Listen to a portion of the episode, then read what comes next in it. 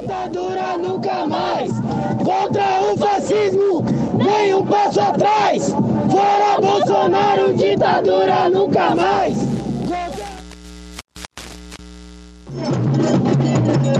Desempregado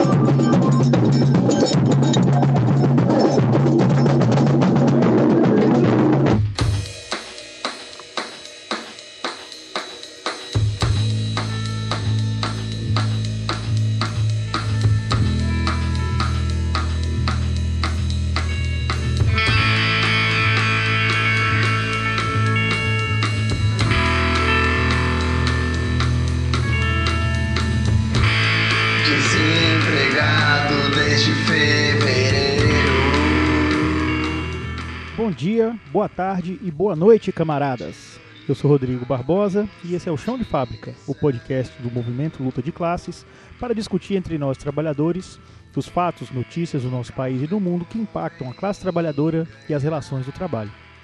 Hoje, o programa vai ser um pouquinho diferente. Não vamos ter entrevistas, mas sim depoimentos. No programa de hoje, Chão de Fábrica vai apresentar um panorama da participação do movimento Luta de Classe nas manifestações contra o governo Bolsonaro. O MLC participou dessa aliança com diversos parceiros, em uma verdadeira frente contra o governo fascista de Jair Bolsonaro. Se por tanto tempo os apoiadores de Bolsonaro tinham conquistado a rua, o mês de junho de 2020 nos mostrou que isso não é mais uma realidade. As manifestações pró-Bolsonaro são cada vez mais esvaziadas, enquanto novos atores políticos se apresentam em uma resistência política contra o fascismo encarnado nesse governo. A participação das torcidas organizadas foi um marco de grande relevância para o fortalecimento da aliança antifascista. Precisamos também reforçar a importância da militância negra neste junho de 2020. A luta antifascista é também uma luta antirracista. A denúncia à violência policial e o extermínio da população negra ganhou repercussão internacional após o violento assassinato de George Floyd pelo policial Derek Chauvin.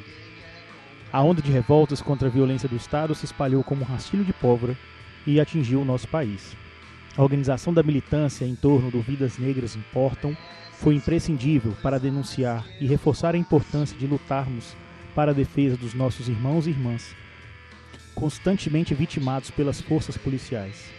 Apenas para termos uma ideia, a quantidade de vítimas fatais em operações policiais no Rio de Janeiro em 2020 já superou a quantidade de vítimas das operações realizadas em 2019.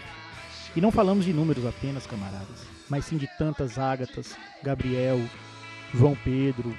A situação precisa ser encarada com todo respeito e severidade, afinal não são poucos os relatos de vítimas que são retiradas de suas casas pelas forças policiais sem mandato judicial e encontradas mortas com marcas de tortura ou mesmo execuções sumárias. Toda revolta contra essa violência constante e disseminada é legítima, e o povo organizado tem todo o direito de se manifestar contra um governo tão inepto. E a fraqueza desse governo é cada vez mais evidente. Toda semana uma nova crise política se instala, aprofundando ainda mais o caos que já vivemos em razão da pandemia. A Covid-19 já vitimou mais de 50 mil brasileiros, segundo números oficiais, e já contaminou mais de um milhão de compatriotas. Somos o epicentro global da doença em uma grave crise sanitária que poderia ser mitigada com medidas de isolamento social e manutenção da renda do trabalhador. Para quem quiser conhecer melhor a posição do movimento Luta de Classes sobre o governo e o combate ao Covid, ouça o nosso episódio número 1. Isolado, Bolsonaro se aproxima cada vez mais do centrão. Uma medida que revela o desespero de um mandato que só termina se esse governo seguir comprando apoio via nomeação de indicações políticas para ocupar cargos estatais ou mesmo ministérios. A tal nova política, o mote usado cinicamente por um sujeito com 28 anos de vida pública como deputado federal, cai por terra com menos de dois anos de governo. Além do isolamento político, o governo perde parte da capacidade de mobilizar seus mais barulhentos simpatizantes com a queda de seu maior agitador ideológico, Abraham Weintraub. O ex-ministro da Educação, para fugir de um processo do Supremo Tribunal Federal, foi indicado para uma mamata no Banco Mundial. No mesmo dia da queda do Weintraub, a Polícia Civil do Rio realiza a prisão de Fabrício Queiroz, o faz-tudo da família, envolvido até o pescoço em esquemas de rachadinha com Flávio Bolsonaro, o filho do presidente. Junho foi um mês inesquecível para Bolsonaro. E ele ainda nem acabou.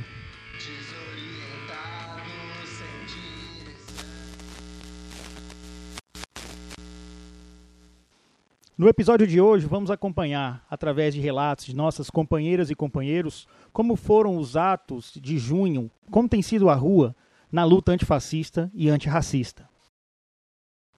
O nosso primeiro convidado é Serley Leal, trabalhador bancário e militante do MLC, que esteve nas ruas no dia 7 de junho, em Fortaleza, Ceará.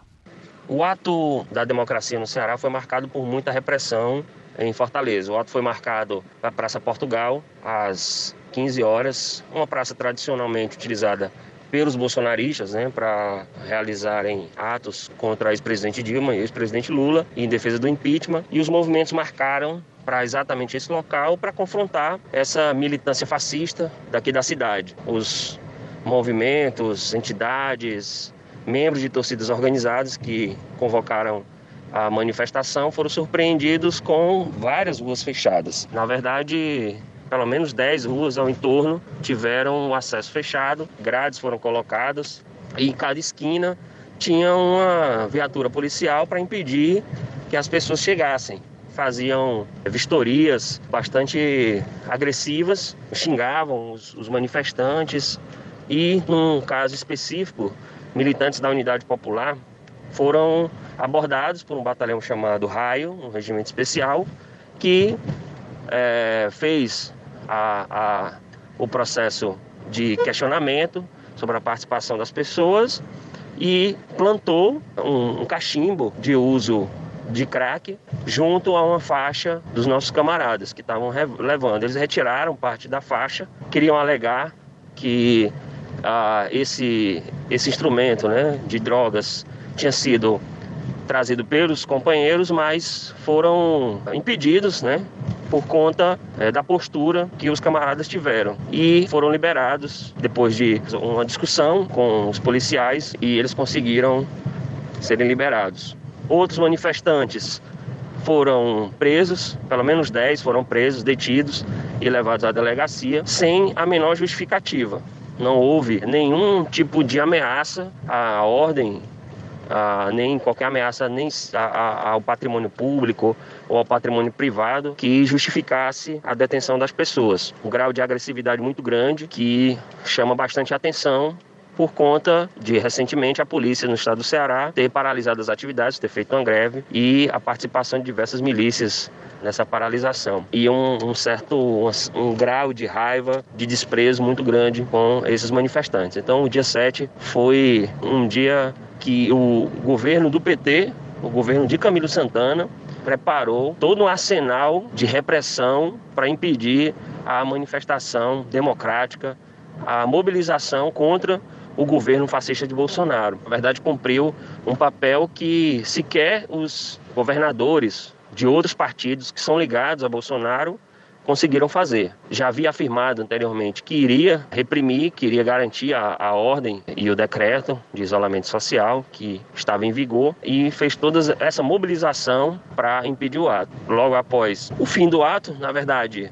apenas um grupo de mais ou menos 40 pessoas que ficou cercada pela, pelo batalhão de choque, pelo menos durante 40 minutos, quando elas foram liberadas.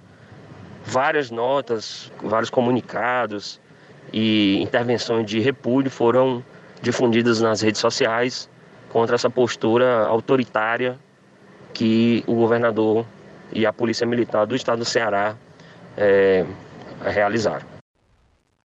No dia 15, no dia 15 de junho, o MLC também esteve presente nas manifestações que marcaram o assassinato de Gabriel, como narra Dias, militante do MLC e tio da vítima.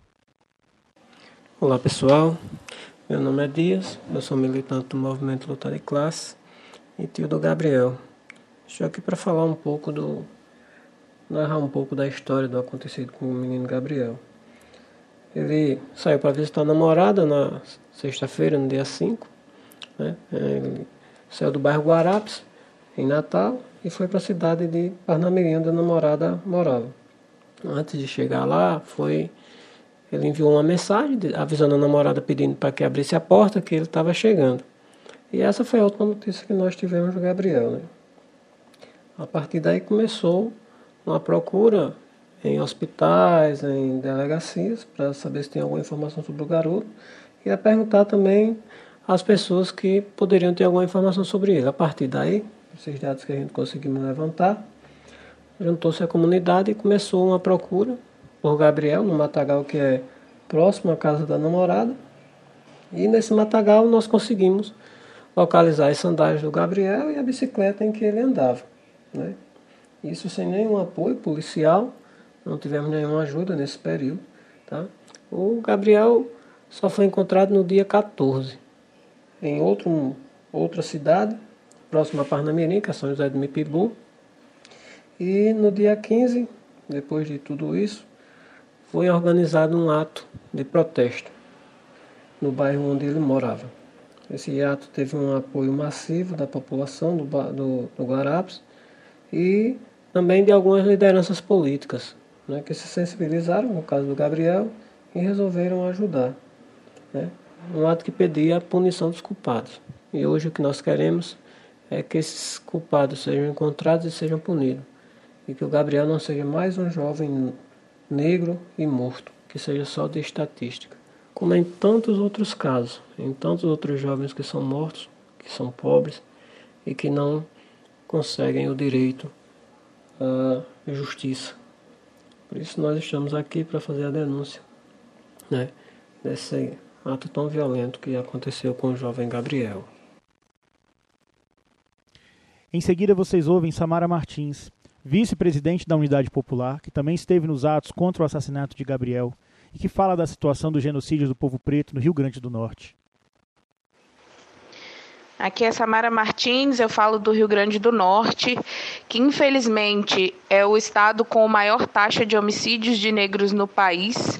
É, infelizmente essa realidade do genocídio negro é presente no país inteiro. E a cada 23 minutos morre um negro no nosso país. E nós aqui no Rio Grande do Norte é, tivemos que vivenciar a morte do Gabriel, um jovem aqui da periferia de Natal, que foi assassinado e essa é a realidade na maioria das periferias. É, e não é à toa, não é um fato isolado, não é por acaso. E por isso se repete tantas vezes, e por isso, nesse último período, foram tantos casos, tanto no Brasil quanto no mundo, do João Pedro, do Floyd e aqui no Rio Grande do Norte, do Gabriel. Então, é algo que a gente precisa denunciar de fato, porque é institucional. É, o racismo ele é estrutural e ele é estruturante. Ele faz com que a política dos governos, e principalmente desse governo agora, que descaradamente é fascista, matem nas periferias e matem as crianças e os jovens negros e da periferia. Porque não é verdade que fazem, tratam da mesma forma nos bairros ricos ou nos condomínios de luxo. Ninguém entra atirando nos condomínios de luxo, ninguém entra chutando a porta é, nos bairros ricos. Mas nos nossos bairros, na periferia das cidades, é assim que é, nós somos tratados. E, infelizmente, a gente tem que constatar mais essa realidade. Infelizmente, tivemos que ir para a rua nesse último período, mesmo em pandemia, mesmo tentando evitar a contaminação por Covid, fomos obrigados a ir para a rua porque estão nos matando, inclusive dentro das nossas casas, inclusive nos nossos bairros. Então, se é assim, se vão nos asfixiar até a morte é, dentro das nossas casas, ou de fome, ou de bala, ou de vírus, nós vamos ter que nos manifestar e por isso é muito justo justo e é muito correto esses atos antirracistas e antifascistas, porque o fascismo ele prevê isso, o extermínio do que é diferente, o extermínio do que é desigual, e é por isso que exterminam a nossa juventude negra e o povo negro. E por isso é extremamente importante fortalecer esses atos no Brasil inteiro e no mundo inteiro, porque nós temos que acabar com o racismo no mundo.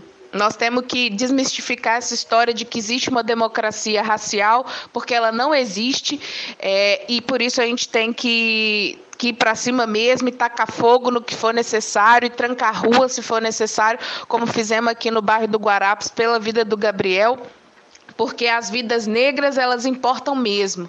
E, e não está certo que o alvo das polícias e da política do Estado seja sempre a nossa casa, é, seja sempre a nossa cor, né? Porque tem endereço, tem cor esse tiro, né? Tem cor essa repressão.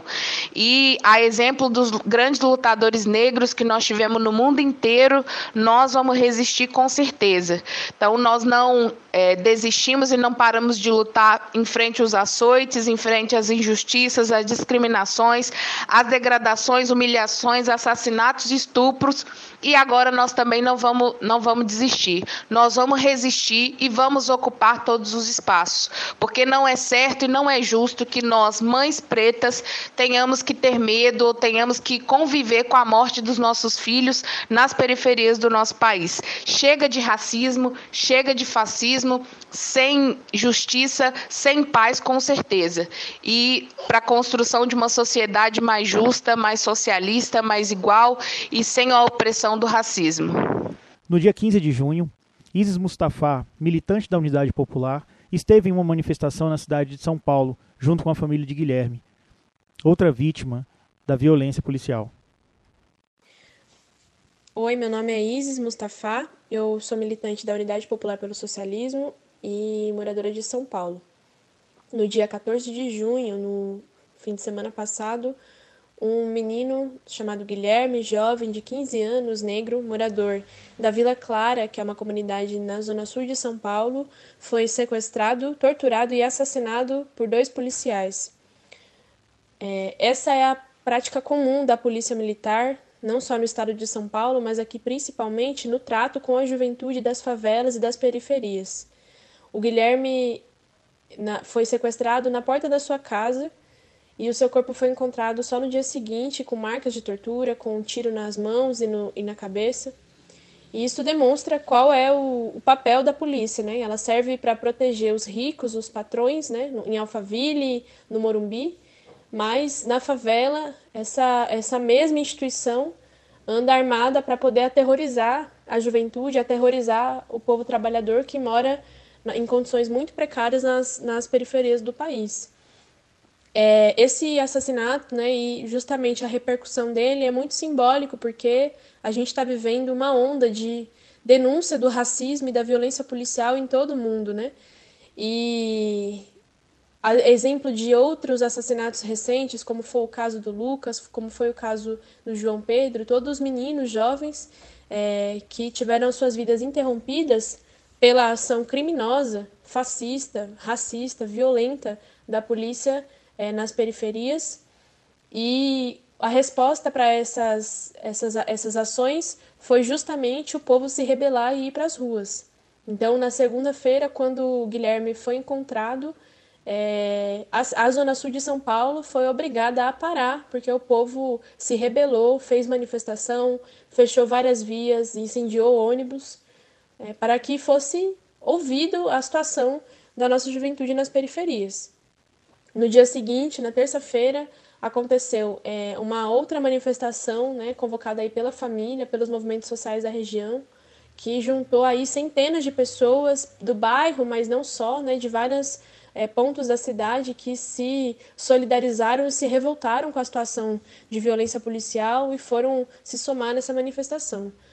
E isso comprova duas coisas, né? Primeiro que mesmo numa situação de pandemia em que é preciso ficar em casa para poder ficar protegido, para poder assegurar a sua vida e dos seus familiares, é, quem é pobre, quem mora em condições precárias, quem é desassistido pelo Estado está correndo risco, né? Porque o Guilherme, assim como o João Pedro, foi a polícia foi buscar dentro de casa para matar, né? Então, nem dentro de casa nós estamos seguros, as nossas vidas e os nossos jovens não estão seguros é, diante dessa situação.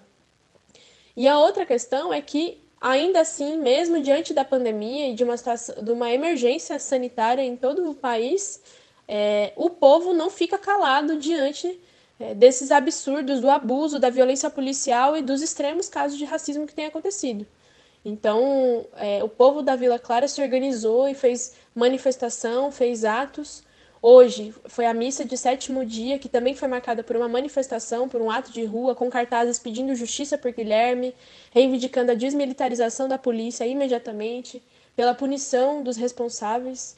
Então, a situação é que as contradições estão se agudizando e o povo não suporta mais viver sob o jugo da violência policial e da exploração desse sistema.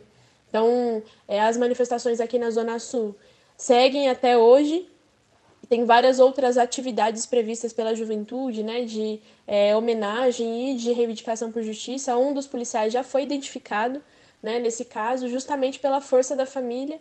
E uma frase, né, no final é, desse relato, uma frase que a avó do Guilherme disse e que fica certamente ecoando na cabeça de todos aqueles que é, eventualmente né, tiveram vidas perdidas, né, tiveram familiares, jovens, é, amigos que foram é, levados pela polícia. A, a avó do Guilherme disse o seguinte, que depois das oito da noite, na favela, o medo das crianças, dos meninos saírem na rua para ir no mercadinho, na padaria, não é de que o crime vai é, pegar os meninos ou que é, eles vão sofrer algum assalto, não é isso. O medo é de que a polícia os encontre no meio do caminho e eles nunca mais voltem, né? Então é uma situação em que o povo já não aguenta mais e justamente denuncia é, a crise que a juventude negra, que é, os nossos familiares, que a, os trabalhadores, as mulheres moradores da, da periferia e que constroem a riqueza estão sofrendo diante dessa situação. Então, é isso, justiça por Guilherme, justiça por todos os jovens negros que tiveram as suas vidas interrompidas pela violência policial, pelo racismo desse Estado, e que a gente possa construir uma sociedade mais justa, uma sociedade onde os nossos filhos, os nossos jovens possam estudar, ter direito a lazer e ter direito a uma juventude é, de alegria e não de medo e terror, como é o caso nas favelas de todo o país. No dia 21, foi mais um dia de atos nacionais. Ouçam Renato Campos, professor e militante do, do MLC, que participou dos atos em Belo Horizonte. Olá pessoal que está acompanhando o podcast Chão de Fábrica. Eu sou o Renato, sou do movimento Luta de Classes. Estou participando aqui do ato, nosso movimento está participando aqui do ato em Belo Horizonte nesse domingo. É, para poder fazer uma, um protesto muito, muito claro contra esse governo fascista do Bolsonaro, que só tem feito medidas contrárias à classe trabalhadora, aprofundou a retirada de direitos fez um acordão no Congresso Nacional para aprovar a reforma da Previdência, que retirou vários direitos da classe trabalhadora. É, e direitos históricos conquistados com muitas lutas, muitas greves, muitas manifestações. Então hoje, nesse domingo, as torcidas organizadas aqui também em Belo Horizonte, junto com outras organizações políticas, a Unidade Popular, o MLB, a Movimento de Juventude, ao JR, Movimento Correnteza, várias outras entidades estão participando ativamente desse ato, da organização desse ato, aqui com a Resistência Alvinegra, com a Cruzeiro Antifa, são as torcidas que também estão participando bastante do ato, com também a torcida do, da Gaviões da Fiel, com a torcida também Flá Antifa é, um, um, polo de organizações políticas se uniram para construir esse grande ato muito contundente contra as políticas do governo Bolsonaro. E a gente tem colocado bem claro que não é só o, o, a pessoa de Bolsonaro precisa cair da cadeira presidencial, mas toda a sua proposta e política de governo. Hoje nós temos no Brasil o maior número de ministérios dados ao Exército Brasileiro. Exército Brasileiro esse que fez a ditadura militar e que até hoje comemora nos dias 31 de março uh, o aniversário de um golpe que para eles é, consideram como uma, um processo importante na história, quando na verdade foi um ataque sistemático às liberdades democráticas do Brasil, com tortura, com porões da ditadura, com uma série de outras coisas, e é isso que o governo Bolsonaro tenta rememorar e tenta praticar agora nesse governo fascista também. Nós estamos também aqui é, vivendo sobre um governo que além de ter essa política fascista, também tem uma política liberal. O Paulo Guedes, que é o gerentão dos bancos, quer aprovar a todo custo menos direitos para a classe trabalhadora. Ele mesmo disse naquela reunião ministerial que vai colocar uma bomba, uma granada no bolso de cada servidor público para congelar os seus salários por dois anos. Esse absurdo também não pode continuar. Então esse ato é mais do que só contra a pessoa de Jair Bolsonaro, mas contra uma política que ele representa enquanto presidente, mas que tem um, um grupo de pessoas fascistas que ocuparam o poder no Brasil e enganaram grande parcela da classe trabalhadora. É verdade que, 90, que 89 milhões de pessoas não votaram nesse ditador, nesse projeto de ditador, mas quando ele vence as eleições, ele engana vários eleitores prometendo mundos e fundos, é, combater a corrupção, por exemplo, e está muito escancarado aos olhos de todos o quanto que esse governo tem ligação com as milícias, o quanto que esse governo tem ligação também com a corrupção, e está aí o Queiroz para mostrar claramente qual é o papel reacionário desse governo. Então nós estamos nesse ato hoje em Belo Horizonte, é, nesse dia 21 de junho, para fazer essa grande mobilização essa grande pressão contra as políticas econômicas desse governo, contra a política desse governo, que é uma política de caráter fascista, que quer retirar o direito da classe trabalhadora. Nós também somos da Associação dos Trabalhadores da MGS, estamos participando ativamente desse ato, mobilizando inclusive a base, a categoria, para participar dessa mobilização e não se deixar enganar frente ao que esse governo, na verdade, propõe. O fascismo quer conquistar a consciência da classe trabalhadora, porém não vai fazer isso, porque ele não se sustenta, ele é um poder precário, um poder fraco, e nós estamos organizando a nossa luta para a derrubada desse governo. Então hoje, nesse ato, esse é o recado aí do movimento Luta de Classes, haverão outros atos pelo país, nós vamos ter que também encher as ruas contra a política fascista e também a política racista. O racismo faz parte da política fascista, a gente sabe muito bem disso, e ele também está estrutural, organizado estruturalmente na nossa sociedade. Então é muito importante que a gente vá às ruas cumprindo o que é possível de cumprir, com máscaras, com álcool em gel, está sendo distribuído isso aqui, inclusive nos atos. Hoje, distribuição de álcool em gel. Estamos tentando manter aqui o distanciamento social dentro da manifestação e essa luta vai continuar até a derrubada desse projeto inteiro de governo. Não é só contra Jair Bolsonaro, o impeachment dele não vai resolver a questão, vai resolver a saída imediata de todo esse governo. Esse é o recado do movimento Luta de Classes e estamos juntos nessa luta aí a todos que estão ouvindo o nosso o podcast Chão de Fábrica. Grande abraço para todo mundo aí. Por último, ouça o nosso camarada João Coelho, que participou da caravana puxada pela Anatorg, Associação Nacional das Torcidas Organizadas, que foi até Brasília para somar na luta no dia 21 de junho de 2020. Pessoal, é, uma boa tarde aí para quem está acompanhando o podcast. Meu nome é João Coelho, eu sou militante do MLB, Movimento de Luta nos Bairros, Vilas e Favelas, e da Unidade Popular aqui em São Paulo. E nós hoje estamos participando aí do ato nacional pelo Fora Bolsonaro aqui em Brasília, em conjunto com, com a Associação Nacional das Torcidas Organizadas, conjunto com vários movimentos sociais, partidos e organizações de esquerda. É, esse é o quinto dia de ato nacional contra é, o governo Bolsonaro, as suas medidas, né, contra o fascismo, em defesa da democracia, mas acima de tudo pela derrubada desse governo é, que tem implementado uma política de morte no nosso país. A gente veio de São Paulo né, num ônibus, foi organizado aí juntamente com as torcidas organizadas para poder participar aqui do ato. Foram mais ou menos 17, 18 horas de viagem é, nessa caminhada até aqui. Saímos de, de São Paulo às 9 horas da manhã no sábado, chegamos aqui quase 2 horas da manhã de domingo. É, ficamos alojados aí na, na Associação Palestina, os palestinos aí participando da luta, contribuindo, é, fortalecendo a luta pela democracia no nosso país e fazendo inclusive um contraponto né, com a direita bolsonarista que defende o sionismo, defende a política racista e genocida do Estado de Israel. Então nós viemos aí numa unidade bastante grande, bastante importante, fazendo esse esforço de estar aqui hoje, é, nesse importante ato em Brasília, para pedir a saída imediata, né, a derrubada desse governo.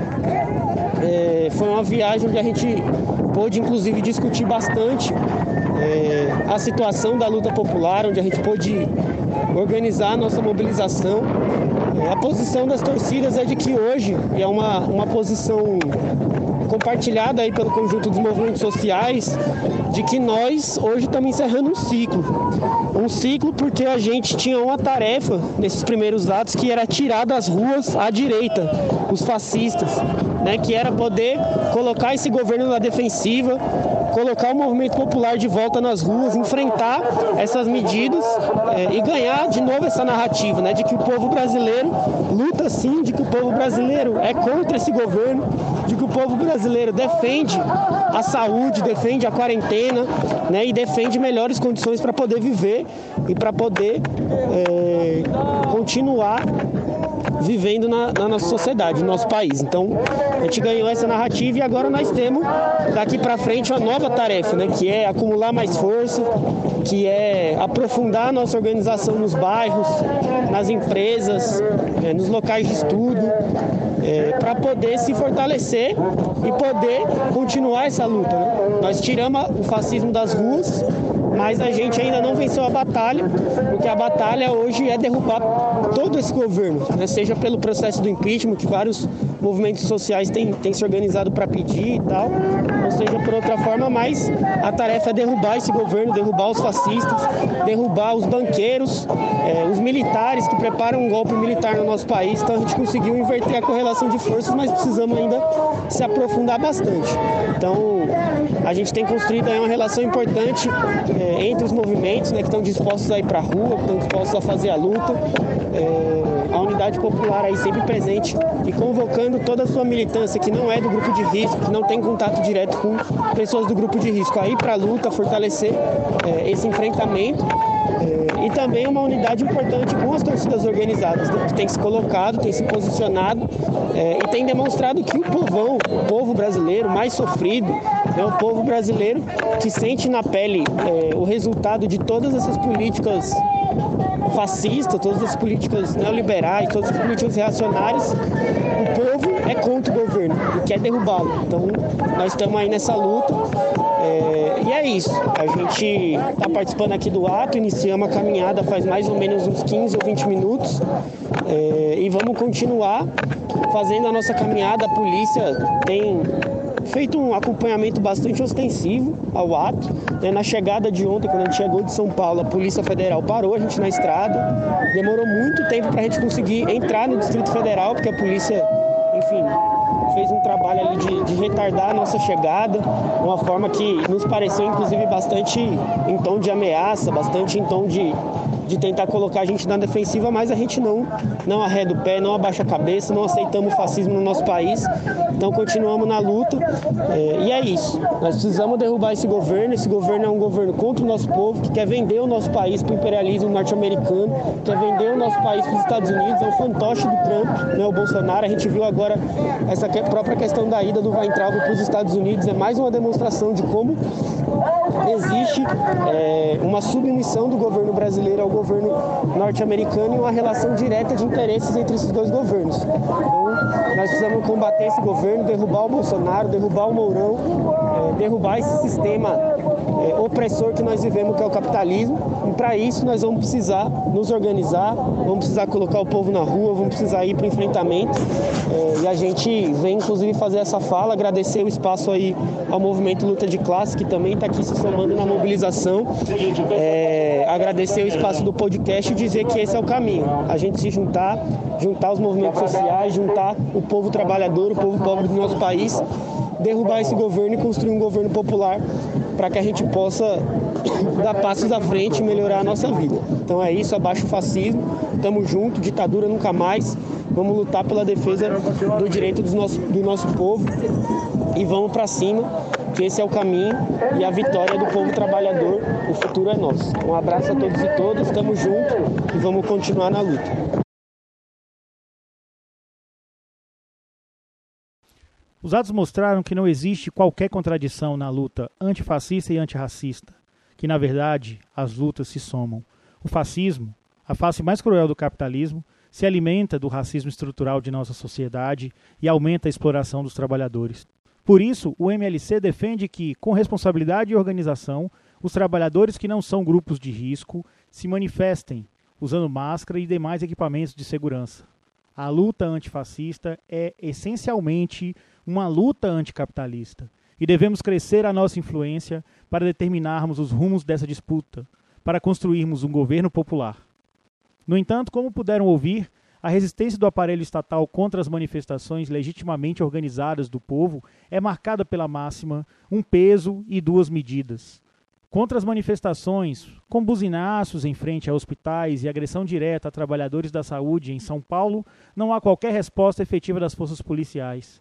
No entanto, as manifestações antifascistas e antirracistas, ainda que pacíficas, encontraram resistência e truculência das polícias em diversos estados. Não vamos nos amedrontar, vamos nos organizar para juntos termos mais força e resistir. Temos que ter em mente que as manifestações antifascistas e antirracistas são legítimas, porque sustentam pautas verdadeiramente democráticas, combatem o autoritarismo e denunciam o uso excessivo da força do Estado contra uma parcela vulnerável da população. Além disso, as manifestações são legais, porque seguem o que diz a Constituição Federal, a qual nos garante o direito de reunião pacífica, sem a necessidade de autorização prévia. Precisamos nos unir e manter a resistência. O momento é agora. O governo Bolsonaro dá mostras de que não conseguirá se sustentar por mais tempo. E você? Também se identificou com a nossa luta? Caso queira se inteirar o nosso Caso queira saber mais sobre o nosso movimento, entre em contato com o Movimento Luta de Classes. O nosso e-mail e links para as nossas redes sociais estão na descrição do episódio.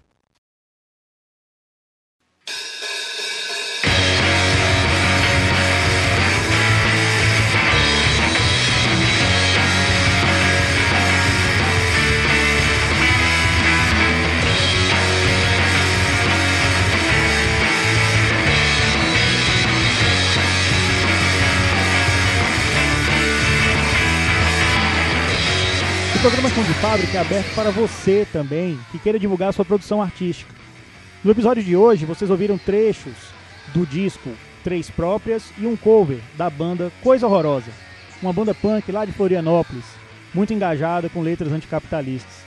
Vale a pena conferir os materiais produzidos pelo Tefo, integrante da banda, que mantém um canal no YouTube, o Bootlegs Malditos, e o podcast Pod Lixo, sempre dando espaço para as bandas da cena underground. Muito, muito obrigado aí, Tefo, pelas dicas importantes que você nos deu e que permitiram que nós começássemos o nosso podcast. O Chão de Fábrica deve muito a você. Muito obrigado. Como já nos encaminhamos para o final do nosso programa, queremos agradecer muito a todos vocês que seguiram até aqui, que ouviram todas as nossas publicações e deixamos para todos um convite. Engajem-se na luta. Ela é muito importante. Muito obrigado, pessoal e até o próximo Chão de Fábrica.